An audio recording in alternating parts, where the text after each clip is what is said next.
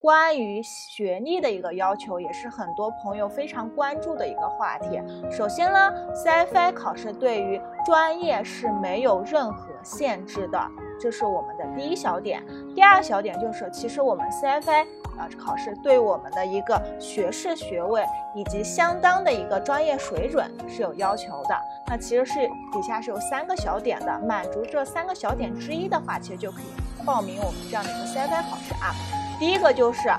如果你是本科的一个大学生，那么本科大一到大三这三年是不能参加我们 CFA 考试的，只有在大四的第一学期，也就是说当年的一个十二月份是可以参加我们 CFA 一级的一个考试。